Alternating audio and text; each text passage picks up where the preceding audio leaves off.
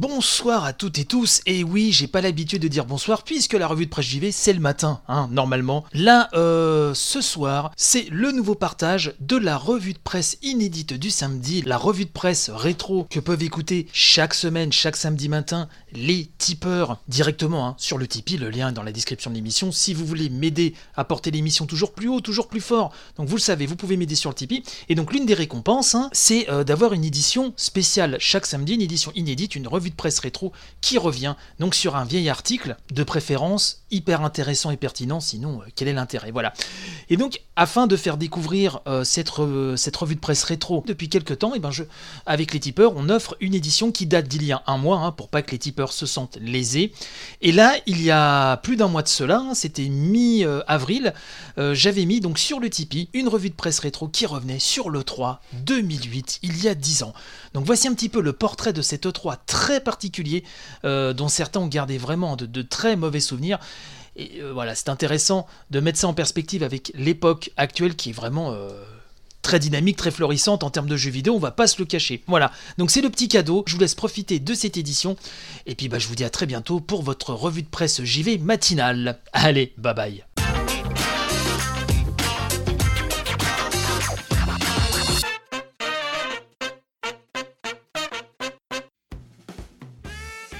Bienvenue à toutes et tous, bienvenue chers tipeurs dans votre édition du samedi. Cette émission, vous le savez, est la vôtre et aujourd'hui, donc on va, on va continuer vraiment de se centrer sur la revue de presse rétro parce que je pense que c'est là que tire vraiment sa différence cette revue de presse du samedi. Et euh, aujourd'hui, j'aimerais vous parler de l'E3, mais l'E3 de 2008 puisque vous savez que, bah, l'édition 2018 se rapproche, et je suis retombé sur un papier euh, datant donc d'un numéro de Edge, un numéro d'été euh, de 2008, qui faisait un peu l'état des lieux de ce qui s'était passé donc à l'E3 euh, cette année-là. Comme d'habitude, vous le savez, c'est un peu le, le leitmotiv hein, de, de, la revue de presse rétro, c'est que le parallèle avec donc notre époque est assez rigolo.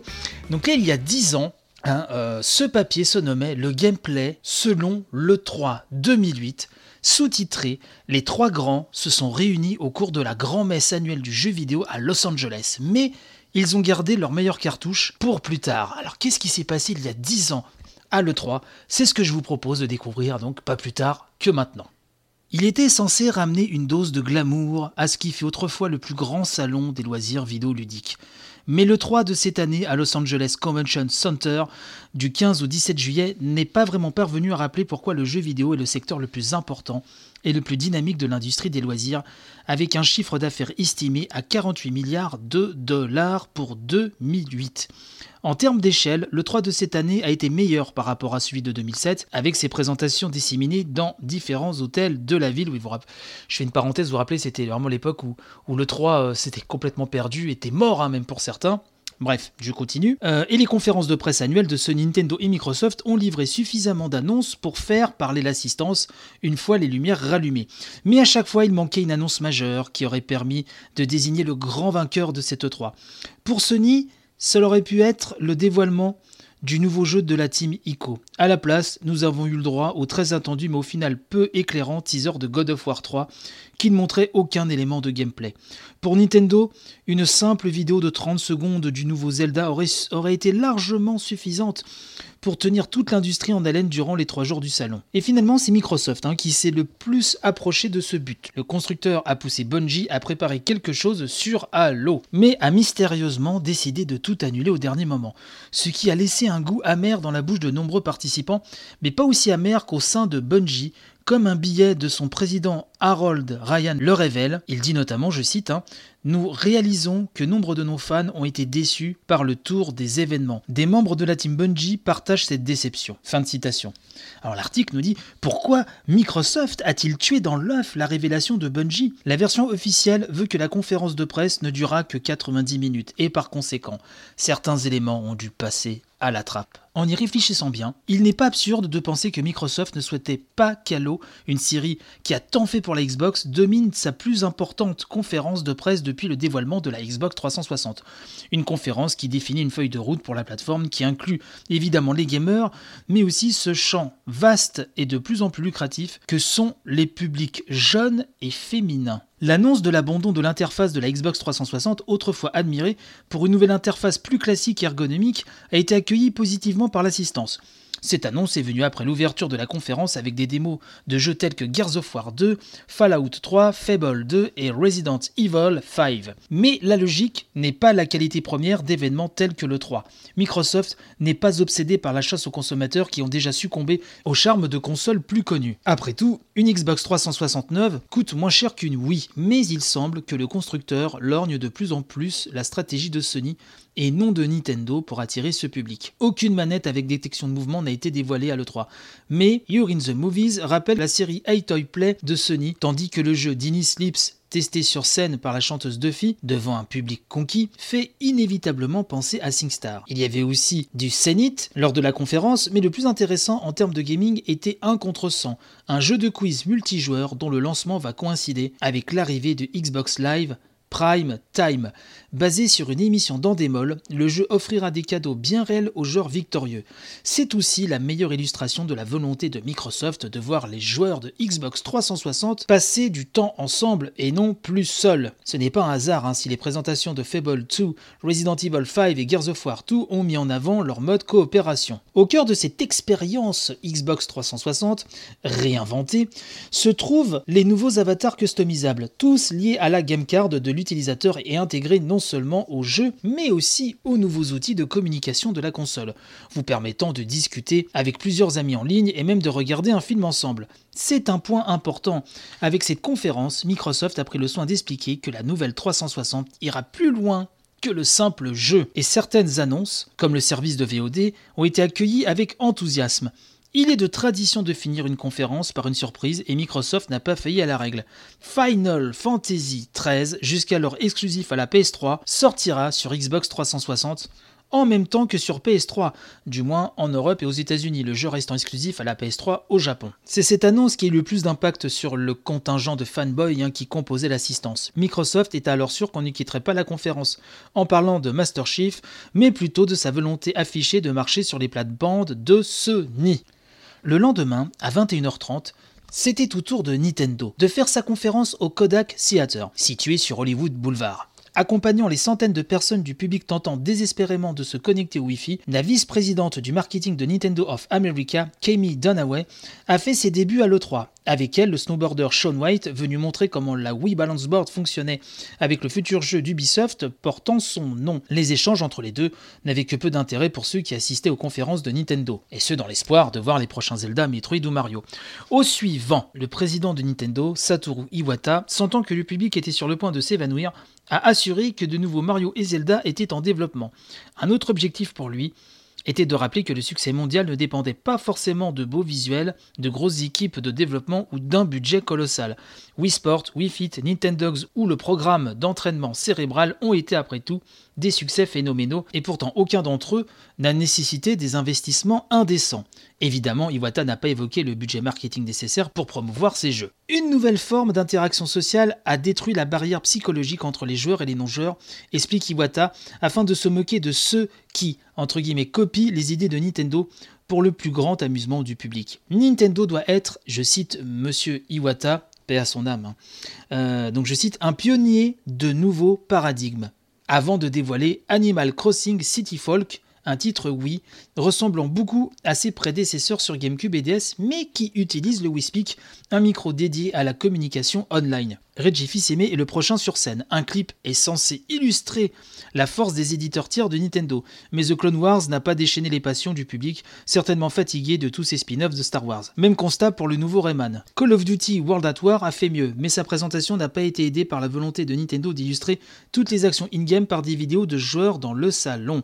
On a vu aussi un homme sourire bêtement à ses amis, tandis que son avatar pointait un lance-flamme vers un groupe de soldats japonais. Comme vous pouvez le voir, conclut Fils-Aimé, la créativité de la Wii est en pleine expansion. Il n'est pas sûr qu'il ait vu les délégués dans le public se regarder d'un air de désapprobation. La plus grande réaction au cours de la conférence vint de l'annonce du développement de GTA Chinatown's War par les studios de Rockstar Leeds.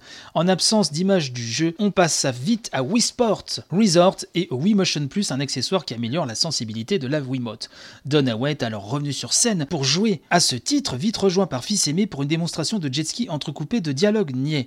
Pendant un moment, le public a eu l'impression d'insister non pas à la conférence de presse de Nintendo, mais au tournage d'une mauvaise sitcom des années 80. Les esprits se sont réveillés avec l'arrivée sur scène de Shigeru Miyamoto, mais ont vite replongé dans leur torpeur.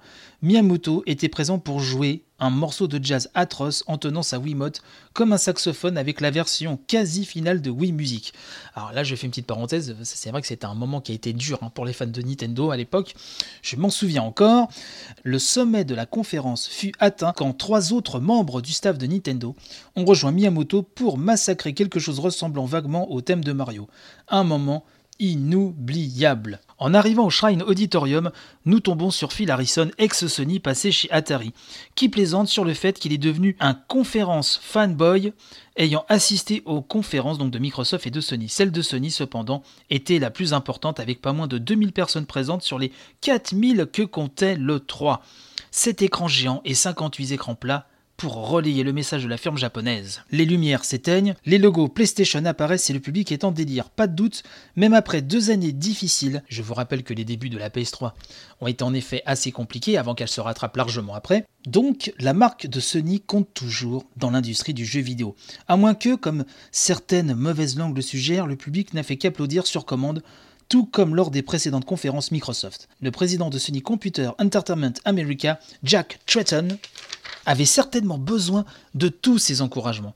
Rappelons-nous que Sony n'a pas moins de trois consoles sur le marché, au contraire de ses concurrents. Conséquence immédiate, la conférence a duré plus de deux heures. Le premier message était clair. Deux ans après son lancement, la PS3 va montrer tout son potentiel. Il suffit de comparer le premier jeu projeté, Resistance 2, avec son prédécesseur sorti au lancement de la console. Le développeur d'Insomniac, Ted Price, parle d'un jeu de troisième génération. Après tout, c'est le troisième jeu de la compagnie sur PlayStation 3. Au vu de cette brillante démo, Resistance 2 devrait être à la hauteur de ce qui a été promis durant les trailers. Little Big Planet était l'autre jeu très attendu de la conférence. Au lieu d'une démo traditionnelle, Jack Tretton et Alex Evans de Media Molecule ont utilisé l'environnement du jeu pour illustrer les habituels tableaux de chiffres et données sur le business de Sony.